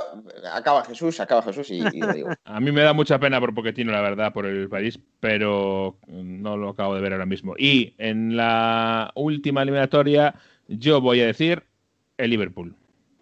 50,5% contra 49,5%. Que, que quede claro que es lo que creemos, ¿eh? no lo que queremos. Exacto, exacto. Yo voy a decir Oporto, City, Paris Saint Germain y Liverpool. Hombre, yo lo del Oporto lo firmo, ¿eh? O sea, lo firmo quiero decir que me gustaría que pasase. Joder, me, yo- me estáis dando ganas de liarme la manta a la cabeza y decir Dortmund, ¿eh? pero me voy a contener. Oporto, City, PSG y Liverpool, digo yo. Yo digo que va a pasar el Madrid contra el Liverpool y los otros tres los favoritos. City, Chelsea y Bayern. Bueno, casi sería lo más lógico en Más cuanto a- convencional, sí. Sí, lo más convencional. Bueno, en fin, oye, por cierto, este fin de semana eh, a- Alberto me dice, oye, que han, que han cambiado el, el escudo del Inter. ¿Qué ha pasado, Mario? Madre mía. Han cambiado de. Venían anunciándolo ya, ¿no? De el escudo. Además, la, historia de- del profesor nos va a contar toda la historia de cómo tenía el, el escudo del Inter. Y se han pegado un poco a lo que ha hecho la Juve, cambiar de un escudo a un logo, a una marca que es una I y una M. para, bueno, vender, eh, digamos, eh, que sea más atractivo a la hora de ponerlo en marcas de ropa, en eh, otro tipo de merchandising, sobre todo los propietarios chinos, Dan y Suning, para intentar, bueno, dar ese brand nuevo, esas cosas de marketing que, que tienen. Y bueno, Inter, Internacional en Milano, que le han quitado también, incluso le han modificado el nombre, para que sea, pues eso, mucho más minimalista, una I y una M azul con un fondo negro. Y bueno, pues esto es la moda del fútbol italiano, cambiar los escudos por logos. El Juventus de Milán, ¿no? Sí, algo así. No, no, bueno, el City también lo cambió. A ver, eh, en los últimos años hemos visto varios cambios de estos y lo decía Mario, ¿no? Es un poco por simplificar los escudos. Uno de los motivos más importantes, aparte del, del merchandising y el marketing que pueda tener, es por la legibilidad del- de los escudos. Ahora mismo se tratan los escudos y se manejan en formatos digitales y los formatos digitales pueden ser muy reducidos, muy amplios y la legibilidad es súper importante. Y si tú tienes un escudo con muchos contornos, tienes con eh, figuras pequeñas que a lo mejor no son reproducibles en un tamaño de píxel muy pequeño, eh, vamos, los elementos gráficos. Si tiene muchos colores, eh, también al reducirlo la legibilidad se pierde. Por eso se hace más simplificado, con menos colores, con menos letras, todo más grande para que se pueda ver bien. Y, y lo hemos visto ¿no? en los últimos años. El de la Juve y el Inter pueden ser los lo más sonados. También el Atlético de Madrid simplificó su escudo. ¿eh? Lo vimos en, en los últimos años también. El Manchester City, aunque volvió a- al que tenía antes, ¿no? Jesús era muy parecido al que tenía Sí. anteriormente. Si digamos que lo cambió a, a algo más en consonancia con su historia. No es exactamente al que, al que tenía antes, pero eh, el de la época de Mancini, digamos, para entenderlos, y de Pellegrini, ese era un poco el discordante, ¿no? El distinto. El de Y- las estrellas, que tenía unas estrellas arriba. Lo cambian en la temporada 2016-2017. Cuando llegó Eh, Guardiola. Pero ese, Sí. pero ese cambio es, muy distinto. Eso no es, digamos, vamos a hacer un logo que sea sencillito y. no- no Bueno, vamos pero a- lo simplifican. O sea, el otro era más complicado. Quiero decir, Sí, pero- el- pero el sí, águila pero- con las alas, las estrellas. o sea, Claro, pero más- sí. De hecho, muchos Pero si tienden a tienes en el móvil, redondos. una aplicación de esas de, de- de marcadores, eh, eh, y ves el, no lo lees, no lo ves, no ves, tienes No. que acercarte mucho para ver, mira, sí, hay un barquito, hay una florecita, que es la flor de Lancaster, y, y tal, que es un poco las referencias históricas que hace el, el escudo. O sea, que, quiero decir que el City no ha hecho un logo, o por lo menos no ha ido por el camino de la Juve y del... Ha hecho más, mo- más moderno el logo sin, sin infantilizarlo, para mí. Eso Efectivamente. es. Sí, no, es un escudo más simplificado, pues como el París. El París hizo lo mismo en, en, en el 2013. El, el escudo del París Saint-Germain, que ponía todo, el- todo el nombre completo, ahora solo pone París. Y Saint-Germain abajo. Quitaron el, Pero- el año, el 1970, quitaron la, la cunita con la flor de lis, dejaron solo la flor de lis con una torre Eiffel mucho más, eh, más robusta. Y así lo dejaron, ¿no? El Atleti, lo, lo he dicho, quitó tanto color, ¿no? El Atleti tenía el blanco, el azul, el rojo, el amarillo, quitaron el amarillo y ahora solo azul, rojo y blanco. No hay más. El West Ham también lo cambió en 2014. Eh, tiene que ver con, con la mudanza de, de estadio, ¿no? Pero eh, quitaron el castillo con las torres. eh, y además creo que hubo bastante apoyo por parte de la afición con el nuevo cambio de escudo. El Chelsea también lo cambió. Cuando llegó Abramovich en 2005 lo cambió. Lo hizo a lo mejor menos simple, porque es un cambio de hace más años, ¿no? Mm, Contrario a la tendencia que es la que estoy diciendo ahora, porque el Chelsea tenía la C, la F y la C con un león y el fondo azul, ¿no? Más simple que eso no había, ¿no? Y lo complicó un poquito. Pero bueno, no deja de ser un escudo más o menos moderno, redondo. eh, puede entrar dentro de los cánones. El Cagliari en Italia también lo cambió. eh, vamos, respetó la, la bandera sarda, ¿no? Que es característica del escudo del. Cagliari. Mm. Pero le añadieron la Cruz de San Jorge, ¿no? Y es mitad azul, mitad rojo y un, un escudo más, más sencillo, más fácil de manejar. Con el del Mónaco. El, Verona también lo ha cambiado, sí. Sí, ¿Cierto? sí, sí, sí, también el Verona es un ejemplo. El Mónaco hizo como el París, el Mónaco que tenía las, las siglas ASMFC, directamente ha puesto Mónaco en grande y con las letras a los lados, pero que se lea grande Mónaco, ¿no? Y un escudo pues con unas líneas así dibujadas amarillas. En fin, ha habido varios equipos que lo han hecho, ¿no? Y la tendencia es esta, a modernizar los escudos, a simplificarlos, para que en los formatos digitales sean más legibles y para, pues, para, si es un logo, pues que tenga más marketing, como lo ha dicho Mario. Eh, lo de A Verona está bien porque mete la historia de la familia de la Scala, que tradicionalmente ha gobernado ahí, y el logo también de la ciudad y todo eso, ya queda así un poco más, bueno, eh, curioso, ¿no? Mucho más eh, uniendo historia y, y tradición eh, con modernidad. Sí, pero el- a ver, como lo de la Juve, nada, ¿eh? O sea, porque lo de la Juve sí que es pasar de un escudo con símbolos del club y de la, no, sé, no recuerdo si de la ciudad, o sea, había, estaba el toro ahí, creo, Sí, sí. a, a, una especie de escudo de Nike, pero de la Juve, o de Nike o de Amazon, o de estas, lo, lo- más simple del mundo. O sea, eso sí que me parece... Y me para que pare- sea y- y portada el- de era- hoteles, del medical, de todo. Y me da la impresión de que el Inter no hacía falta. Quiero decir, era, el Inter ya eh, cumplía los cánones de, de un escudo sencillo, redondo, que queda bien en, en monocolores, digamos. En, en- Esto es una idea de, de Steven Zhang, que es el presidente, que es el hijo del propietario de Suning, y siguiendo los expertos de marketing, sobre todo hacia el mercado asiático. En, en España lo hemos visto también más casos. O sea, El Alavés el, el este escudo del Alavés en su, cen- en su Mm. centenario es un escudo pues más simple, ¿no? Más cómodo de, de leer, incluso en un formato pequeño. El Alcorcón también tenía un escudo con los laureles, las letras, tal. Directamente, agrupación deportiva Alcorcón, las tres letras en un fondo amarillo y fuera. El Lugo lo cambió también, el Recreativo de Huelva. Eh, Es decir, estamos viendo que los equipos tienden a modernizar. Yo creo que los cambios de escudo o sea, han habido toda la vida. A mucha gente no le ha gustado, a otros no. Pero es que ahora no es que haya una evolución del escudo, un cambio del escudo que te pueda gustar más o menos. Es que es lo que estaba diciendo Miguel de, de la Juve, ¿no? Es que no es una variación ni una evolución del escudo, es directamente borrar el escudo y que mi signo representativo sea una inicial. Entonces, Logotipo, man, en vez de un Logotipo. escudo, sí. Sí, sí. No sé, a mí me parece. Y, me parece que, a lo mejor equipos eh, más recientes o menos pegados a una simbología, pues eh, les va bien y tal, y les puede ayudar. Pero equipos muy clásicos y, pues eso, muy aferrados a, ciertas tradiciones, me parece que es un error. Yo creo que, que no sé si la Juve. Yo creo que algún día lo, se arrepentirán. No sé si la Juve, por, por el estilo de club que es ahora. Pero yo, siempre me acuerdo con estas cosas de, los eh, escudos de Harry Potter, que yo no conozco ninguno, pero, pero son todos son así como muy complicados, estilo Oxford y Cambridge, y, funcionan súper bien. Y hay un marketing fantástico.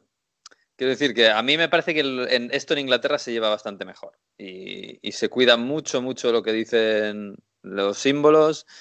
Y se cuida, fijaos, el, el escudos como el del Newcastle, que es muy bonito y es así bastante clásico. Eh, no sé, Bueno, a mí me el- parece el, que. El Liverpool mm, no es que lo cambiase, ¿no, Jesús? Pero sí que ha estado muchos años con, con otro escudo directamente. Ah, me has pillado aquí. ¿Por qué? Bueno, en la camiseta tenían simplemente el, el Ah, ave sí, con la las camiseta. letras. Ah, vale, sí, sí. Sí. Tienen, digamos que una. Pero no es, eso no es cambiar el escudo, es- Claro, eso es, digamos, eso. cambieta la aplicación del, del escudo, sí, sí. Sí, que la el camiseta Milan, se lo el ponían en Milan- Liverpool. El Milan pero- estuvo una temporada también, no sé si fue en 2015, que no, no portó el escudo, llevaba la cruz de San Jorge y ya está. Mm.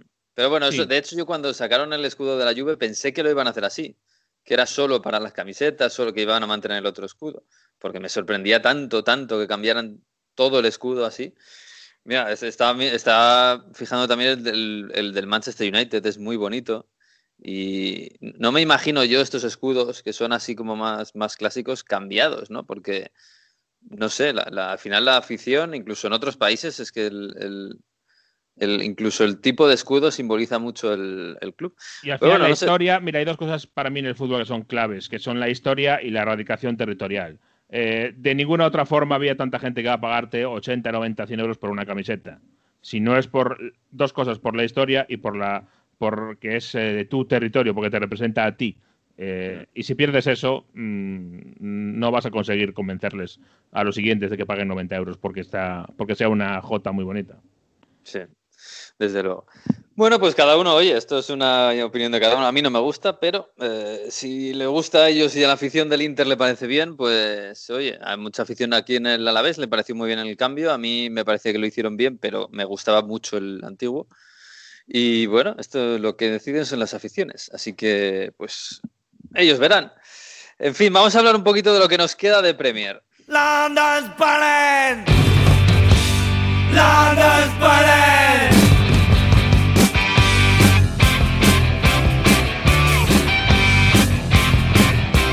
Bueno, Jesús, pues eh, casi que te pregunto cuándo se va, cuándo vamos a poner el Blue Moon en esta sección.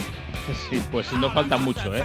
Eh, la- las cuentas dicen que el United tiene 60 puntos, que si gana todo lo que le queda puede llegar a 84 como máximo el United, y el City tiene 74, o sea, son 10 puntos entre los que gane el City y los que deje de ganar el Manchester United. Por detrás Sí, viene el Leicester, que tiene jornadas. 56, que ya son 4 menos, ya creo que ya ahí ya no es relevante. Mm. O sea que 10 puntitos faltan. Un mesecito, ¿no? Igual ni llega. Menos, 10 puntitos son tres, eh, tres jornadas que gane el City y uno que empate un día el United, ya está.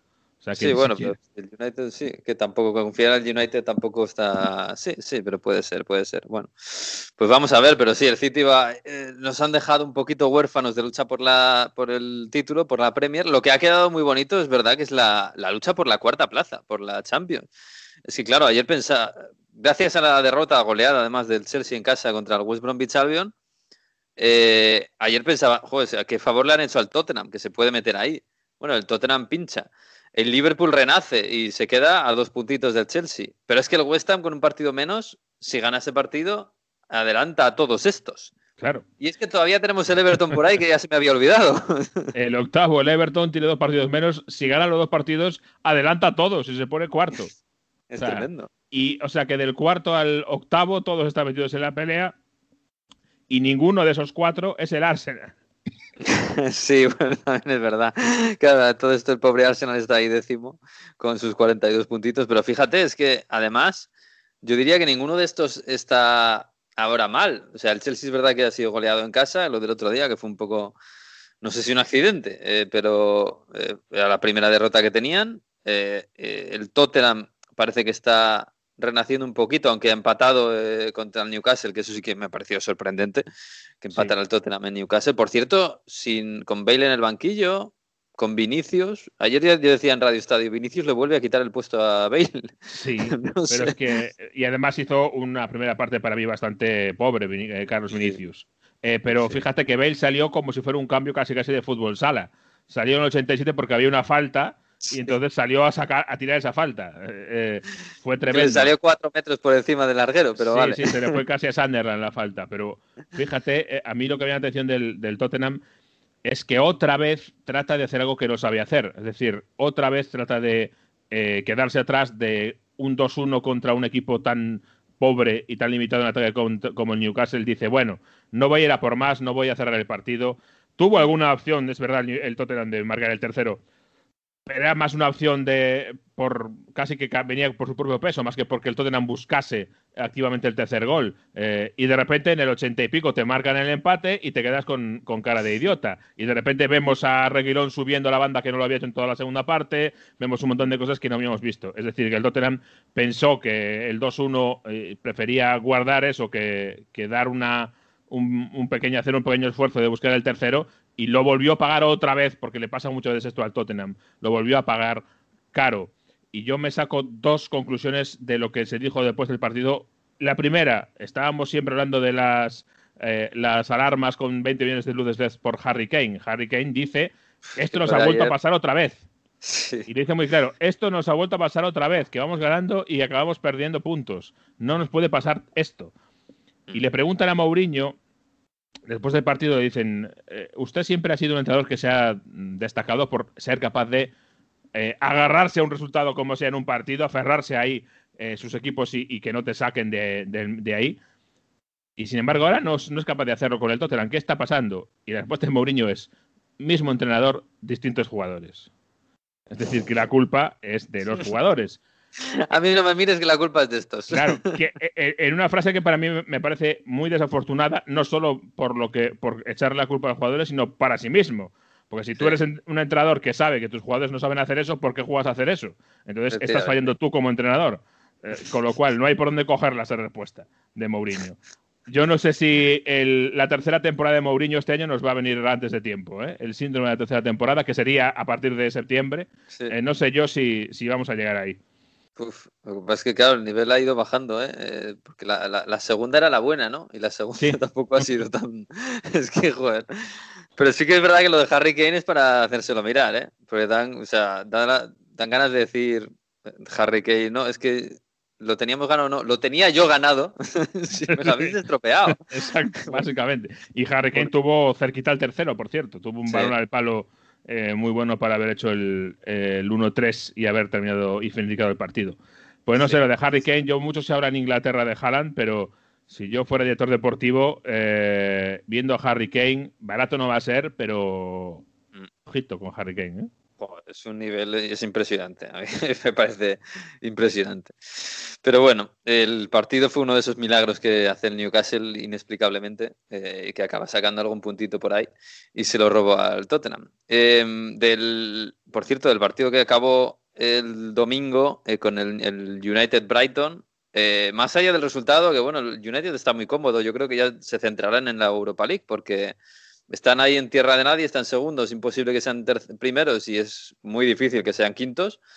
Así sí, bueno, que yo por ahí no me, no me todavía no lo daría por hecho, eh, que conste, porque hay tantos equipos que como dos equipos hagan una muy buena, un muy buen final de liga, eh, ojo. mm, Sí, podría Tanto el ser. Chelsea como el Liverpool, por ejemplo, si ya eh, el Chelsea como el Liverpool se- serían capaces de llegar, eh, de hacer un buen final de liga. O sea que por ahí, bueno, tiene ventaja por que supuesto. se relaje, pero, poco. Sí, Exacto. sí. Pero, eh, claro, ahí no sé si el tema, el debate, bueno, no sé si en Inglaterra se debate esto, pero es la portería. O sea, De Sí. Gea no ha vuelto desde que fue padre, no ha vuelto. Y además Henderson, si me dices que es que Henderson, que ya hemos dicho muchas veces, que se supone que va a ser el, el- está llamado a ser el, el portero del futuro de Inglaterra, que lo hizo muy bien en el Sheffield, pero está muy, está muy inquieto, ¿eh? Eh, incluso las jugadas por alto, que siempre se le han achacado a De Gea, estaba contra el Brighton, estaba un poquito fallón, ¿eh? Sí, sí, no, desde luego que sí. Y no está, no está bien Dean Henderson. Eh, y te acuerdas que decíamos, ojito con Dean Henderson, que es eh, el hombre que va a tener el favor de todos, etcétera, que le cae bien a todo el mundo, que bueno, pues lo estamos viendo. Si esto le pasa a un jugador inglés que por ser padre le eh, pierde el puesto, estaría montada en Inglaterra eh, una tormenta bastante gorda y sin embargo eh, en este caso está pasando bastante desapercibido. Sí se ha empezado a hablar un poco, porque ya es evidente que De ha perdido el puesto, pero, se, pero no se enfoca eh, desde el punto de vista de que ha perdido el puesto de que es des- desde que es padre, sino simplemente que lo ha perdido por, con respecto a Dean Henderson.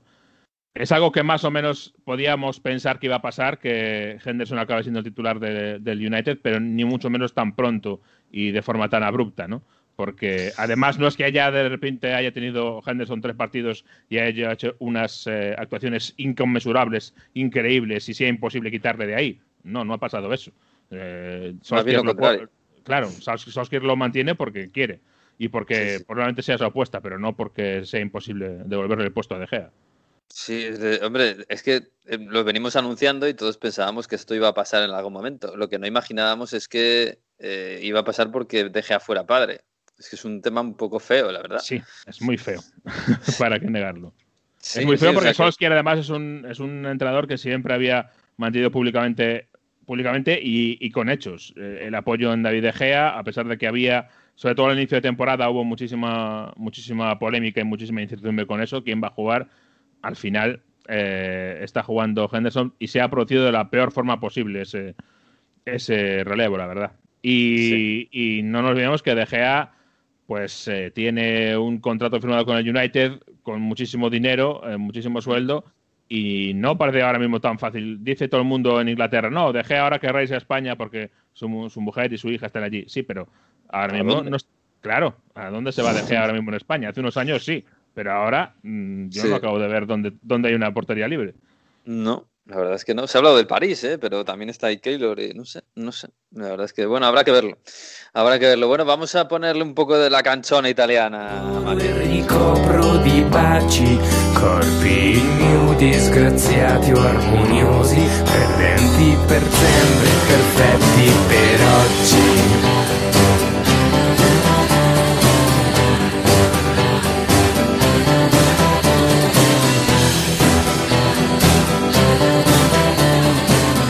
Bueno, Mario, esto es un mensaje, eh, claro, iba a decir subliminal, pero de subliminal no tiene nada, cualquiera que sepa un pelín italiano lo ha Bueno, pillado. Sí, pero es verdad que os he traído una parte de la canción donde no os manda a ningún lado. Esto está en Circus y la canción, eso sí, aquí está el mensaje, se llama Andate tutti a fanculo. Ah, que os enseño bastante italiano algunas veces, pero esto mm, yo creo que es primordial. Si no, alguno que no lo ha sabido, andare a fare un culo, a fanculo, esto se dice, iros a tomar por donde acaba la espalda. Que muchas veces, lo digo porque también es importante, porque muchas veces yo he conocido españoles que no sabiendo nada italiano, no he escuchado siempre el va fanculo o la fanculo, eh, eh, eh, y piensan que es otro tipo de insulto, ¿no? O eres un bafanculo. No, es el vete a tomar por el culo español. Entonces hay que saber utilizarlo en... en- en- Hasta para insultar hay que saber, hombre, no, no es cuestión de así de cualquier manera. Oye, Bueno, pues eso, por hacerme trabajar en Pascueta os traigo este mensaje. Qué bonito, qué bonito, y lo recogemos con mucho gozo y mucha satisfacción, sí señor. Oye, el, del- el- por cierto, en Pascua en, Italia no se juega al fútbol, No. porque es una tradición, eh, hay que comer en familia, ¿no? Es un poco como, casi como el Thanksgiving estadounidense, hay que estar todos en, en casa con la familia, ¿no? El domingo. De hecho, sí, el sábado de hecho es como si fuese un Boxing Day de en Premier League, porque se juega toda la jornada en ese Toda. sábado y el domingo se descansa, se hace una comida como la de Navidad. Es eh, de verdad, eh, se felicitan las Pascuas, que yo creo que en, alguna parte de España también se desean unas buenas, las felices Pascuas y demás, pero aquí es algo bastante. mm, es un país muy religioso todavía, Italia, tenemos el Vaticano aquí, entonces es algo bastante importante. Entonces se está con la familia, lo que se puede con la pandemia y demás, y Pascueta, pues como el día siguiente, ¿no? Se aprovecha para estar con los amigos, normalmente para hacer una grillata, una barbacoa o lo que se pueda, y, y un poco pasar el día con, con colegas. Para que os hagáis una idea, hoy Pascueta no hay ni periódicos, entonces, eh, bueno, eh, está absolutamente todo cerrado. Es, es eh, algo muy similar a lo que pasa en Navidad, así que todo el fútbol en sábado. Y en este sábado santo que hemos tenido prácticamente que el Scudetto está no matemáticamente cerrado, queda bastante para eso, pero entre sensaciones y resultados casi todo cerrado. Hombre, porque el Inter ganó eh, en Bolonia con ese gol de Lukaku de cabeza. eh, bueno, parece un equipo muy sólido. Vaya Eh, centro de además- Bastoni, ¿eh? Que Sí, buen Bastoni- centro. Bueno, es que Bastoni a mí me parece un pedazo de central, sinceramente. Llevo bastante diciéndolo. Lo llaman en la prensa italiana ya el Chiellini del futuro, porque atrás está muy, seri- muy serio, adelante cuando va, va con criterio y se está convirtiendo en un señor central muy probablemente titular en la Eurocopa con Italia y dando con muchos galones. Con, es de estos jugadores que con Conte, eh, que Conte le ha hecho crecer mucho, que eh, ha hecho una progresión en la temporada muy muy importante y claro, cuando la defensa te funciona tan bien y arriba Lukaku con sus 20 goles, con lo demás, pues al final acaba demostrando su superioridad, es que este Inter, eh, pues nada, es que va, va a un ritmo de nueve victorias consecutivas, es que van a tope. Y, y es que Mm. además los equipos de Conte, cuando acaba la temporada, lo- le pasó en el Chelsea, le pasó en la Juve. Los últimos tramos de la temporada, normalmente además, sin nada en juego, porque en Europa Conte no le va demasiado bien, bueno, pues cuando tiene solo una parti- un partido por semana, no suele fallar absolutamente nada. Y claro, eh, viendo cómo está el Milan, que en casa no gana más, se le ve muy cansado, y la Juve, que ahora contamos, que claro, eh, un punto de los últimos seis posibles y la imagen que está dando, pues eh, está bastante cerrado. Son ocho puntos con el Milan, pero el Inter tiene un partido menos. Tenemos Inter Sassuolo entre semana y son 12 puntos con la Juventus, mismos partidos que la Juventus. Y este, y este miércoles, este partido entre semana es el Juve-Napoli. Es decir, que eh, bueno, se podría ir a 15 incluso la diferencia este miércoles. Y sobre todo para la Juve, podría perder puesto de Champions porque está igualado con el Napoli. Si el Napoli gana en el Stadium, en Turín, este miércoles, la Juve bajaría al quinto puesto. Uf, Y si- eso, ya es, eso ya es muy serio, ¿eh? Uf, eso ya, cuidado, ¿eh? Y si- y cuidado, si ahí ahí os se mueven los decía- cimientos. Y si ellos decía, semanas atrás decía que Pirlo en ese sentido no peligraba, si cae del cuarto puesto, ojo que la vuelta de Allegri ya es algo más que un mero rumor, digamos, eh, así por caso. O sea Mm. que si la cosa va peor, que nadie le sorprenda. Luego no sabíamos qué pasaría mm, el resto de temporada, o sea, la, la siguiente temporada, pero el resto de temporada podría pasar algo clamoroso. Mm, bueno, bueno, bueno. Madre mía, hay marejada, ¿eh? Por Turín. Fíjate que este fin de semana ha habido, ha habido derby de la mole, que estuvo a puntito de ganar el Torino, que el Torino está para descender. Pero grande Nicola y sobre todo grande Tony Sanabria, el ex del Betis, hizo un partidazo, dos goles y el Toro lo tuvo, ¿eh? no solo porque iba 2-1 a falta de 10 minutos, estuvo bastante mal gente en la Juve como Kulusevski que regala otro pase atrás equivocado, otro error no forzado de la Juventus, un pase atrás que le regala a Sanabria y ahí hace el 2-1 el Toro. Está toda la casi toda la segunda parte ganando y al final, bueno, en un centro al área que es tremendo, ¿eh? Para que, lo que tiene que pasar para que marque la Juve. Chiellini de chilena prolonga un centro al área para que aparezca Cristiano Ronaldo, que aunque no está nada bien sigue marcando y esto es eh, bueno como ha sido siempre no no estuvo nada bien en el partido Cristiano y aún así marcó bueno pues ese 2-2 pero es que al final tuvo dos paradas Chesney fantásticas, ¿eh? una de falta, tal, y, salvó el partido. O sea, que fue empate y gracias. Por lo mismo de siempre, por los errores atrás, porque falta eh, ritmo, porque el único que hace cambios de ritmo en esta lluvia es Chiesa, que es el, está verdaderamente otro nivel del, del, resto, y sobre todo, bueno, por eso, porque no da una sensación de, de una idea y de saber cómo, cerrar los partidos como si lo hace el Inter. Es que es el día y la noche en ese sentido. Llevamos diciendo toda la temporada que no hay una idea de juego y pues encima tienes a Danilo en el centro del campo por eh, lo que contamos en Radio Estadio, ¿no? La fiesta de McKenny, Dybala, Arthur y, y demás que, les pillaron, que ya han vuelto al grupo, pero que, hicieron una fiesta que no se podía hacer. Pues eso, la Juve está en, grandes, grandes problemas, eh, con Bonucci con COVID y ahora mismo la lucha para Champions está tremendo, ¿eh? porque es que además la Atalanta no tiene partidos entre semana, sigue ganando partidos y, como sigue así, la Atalanta va a ser segundo y está el Napoli y está la Lazio, el que sí que está mal es la Roma, que es el único representante que queda en, Europa de los italianos, que a ver qué hace contra el jueves contra, contra Ajax, ¿no? El jueves, qué bonitas dos ciudades, eh, Amsterdam y Roma. Pero fíjate, va a cerrar, el, la Roma lleva un punto de los nueve posibles también. Y ha habido un lío otra vez con Fonseca en el vestuario. O sea, que es que nadie puede estar tranquilo en. La Roma nunca está tranquila, Mario, nunca, nunca, jamás. Y Roma tampoco está nunca tranquila. Ni siquiera en COVID, en fin. Pues eh, nada, habrá que estar pendientes de todo este, toda esta semana de todo esto que va a pasar del Ajax Roma y del Juve Napoli y bueno. Inter Sassuolo también. El Inter Hay quien empieza a hacer las cuentas. ¿eh? Si hay un Inter Juve en, em, hacia finales de abril, que como lo gane el Inter, lo mismo tenemos ya hasta algo matemático. Hombre, sería precioso ese Inter Juve con, con la Juve aplaudiendo a Conte y Scudetto. Con peineta de Allegri, con bueno. Hombre, qué bonito todo, qué bonito. En fin, bueno, pues nada. Eh, oye, nos queda, nos queda así que venga el profesor, por Dios, y nos explique un poco esta heráldica del Inter que nos ha prometido Mario. Historia, curso de historia futbolística 2020-2021. El profesor nos cuenta esta historia del Inter. Os cuento cuando nació el verdadero escudo del Inter. Era una tarde milanesa del 9 de marzo de 1908 en el restaurante Orologio, en pleno centro neurálgico de la ciudad de Milán, la Piazza del Duomo 22.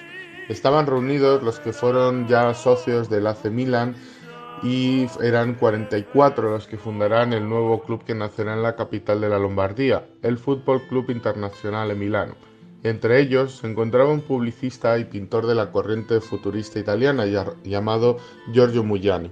Será él quien unirá las letras F, C y M en lo que será el anagrama del nuevo club y diseñará el nuevo escudo. Será por otra parte nombrado secretario del Inter y durante muchos años el club Nero-Azzurro utilizará el anagrama y el escudo creado por el pintor. Él mismo comentó sobre su creación que el fondo sería las, el fondo dorado, sería la noche milanesa, las estrellas del cielo de Milán y todo ello rodeado por dos círculos, uno negro de la noche milanesa y el otro azul, el opuesto al rojo, el otro color utilizado por el equipo del Milan. Se dejó por escrito que esta espléndida noche nos dará los colores de nuestro escudo, el azul y el negro sobre el fondo dorado de las estrellas. Se llamará internacional porque nosotros somos hermanos del mundo. Muyani fue un pintor futurista muy influenciado por eh, diferentes autores de la época, pero destacó sobre todo en el mundo de la ilustración publicitaria, del que se le considera uno de los pioneros italianos. En 1914 el propio Benito Mussolini le encargó el diseño de la cabecera de Il Popolo d'Italia, y entre las marcas con las que trabajó podemos ver Cinzano, Martini, La Reina Essensi o eh, Biscotti Lancerotti. También Colaboró con otras grandes empresas italianas, Pirelli, uno de los grandes sponsors eh, del, Inter, o la Società di Navigazione. Era un momento de gran alfabetismo.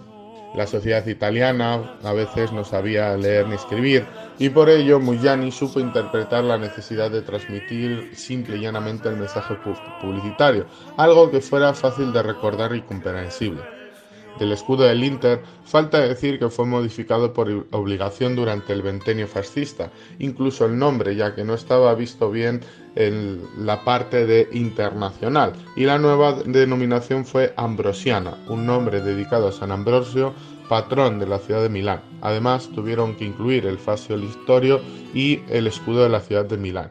También posteriormente utilizaron en los años 80 con la moda de colocar mascotas y animales en los escudos el bisone, la serpiente de la familia Sforza, y será en 1989 cuando recuperará por última vez el anagrama creado por Muyani. Eso sí, hasta el día de hoy.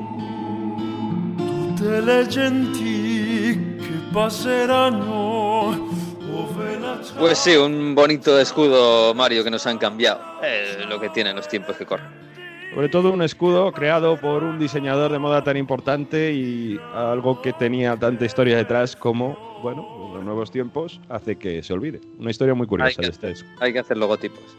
En fin, bueno, Mario, Jesús, que nada, cuidaos, ¿eh? Y disfrutad esta semana, que, que hay mucho, hay mucho para hacerlo. Bueno, que paséis buena pascueta y eh, veré la Champions desde la barrera sin italianos. En, inglés, eh, en Inglaterra es Happy, eh, happy, happy Easter. Sí, en, Inglaterra el lunes es festivo. los festivos son el viernes y el lunes. Ah, ¿Y no hay algo, una mona de Pascua, un chocolate, un algo? Sí, los, los Crimex que le llaman. Estos son huevos que hace, se hacen allí en, en Reino Unido que son como una institución que todo el mundo los tomaba de pequeños. Ahora nadie los toma, pero de pequeños todo el mundo los tomaba. Son nuestros huevos de chocolate rellenos eh, y que hace unos años cuando hubo un cambio de, receta hubo un, rasgar de vestiduras del templo, un rasgar de, cortinas del templo. Un cisma, un cisma tremendo. Bueno, pues habrá que disfrutar de todo esto. Así que nada, pasadlo bien y la semana que viene pues un poco más y hablamos de Champions a ver qué ha pasado. Un abrazo chicos. Buena semana. Pues eso, la semana que viene, el próximo lunes, volveremos por aquí a mediodía a contar lo que pase esta semana de la Champions y lo que venga de la que viene, porque estamos en un momento importante de la temporada. Así que disfruten de esta semana, disfruten del fútbol y de la vida mientras se pueda. Adiós.